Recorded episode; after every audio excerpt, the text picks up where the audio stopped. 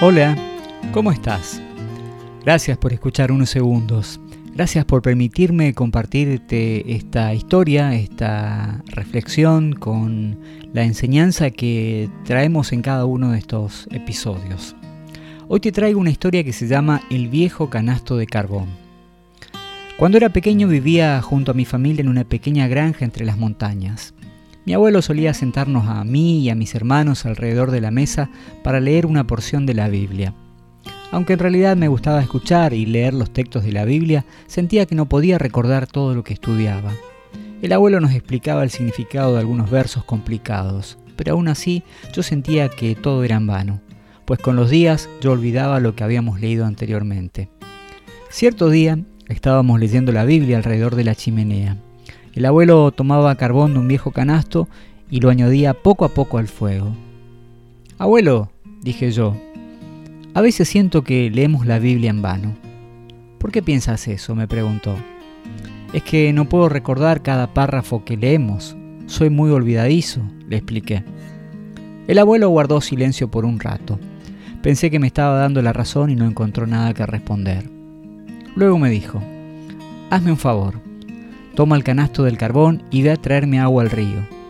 Yo obedecí, pero el agua se había caído por completo antes de que pudiera regresar a casa. Recuerdo que mi abuelo se rió y me dijo, tenés que correr rápido para que el agua no caiga por completo. Lo volví a intentar, y esta vez corrí tal como me lo había pedido, pero el agua volvió a caerse toda. Es imposible, mejor llevaré otro recipiente, le dije. No, no, no quiero que lleve otro recipiente. Solo trata de correr más rápido, me dijo, como si estuviera seguro de que lo lograría. Yo sabía que era en vano, pero volví a intentarlo, solo para demostrarle que no se podía, por más rápido que corriera. ¿Ves que es inútil? dije. Pero ¿por qué dices que es inútil? Mira dentro del canasto. ¿Ves algo diferente? preguntó. Yo miré adentro y no vi ninguna diferencia. Al ver mi confusión, el abuelo me dijo, ¿Notás que ahora está limpio? Volví a mirar, y en efecto el viejo canasto ya no tenía ninguna mancha de carbón, y hasta parecía nuevo. Eso pasa cuando lees la Biblia, me dijo. Aunque crees que es inútil porque no retienes nada, es importante leerla constantemente, porque nos limpia por dentro, nuestra mente, nuestra alma y nuestros pensamientos. Nunca voy a olvidar esa lección, y espero que vos que estás escuchando tampoco. Lo dice el Salmo 119. La exposición de tus palabras nos alumbra y hace entender a los simples.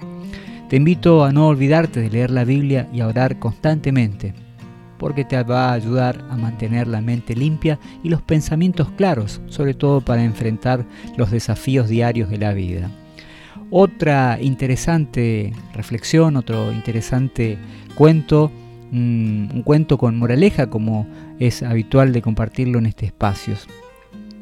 Ojalá que vos también tengas la oportunidad de leer diariamente la Biblia y como era el caso de este niño, aunque pareciera que no retuvieras los fragmentos, las frases de la Biblia, Dios nos va limpiando de adentro hacia afuera.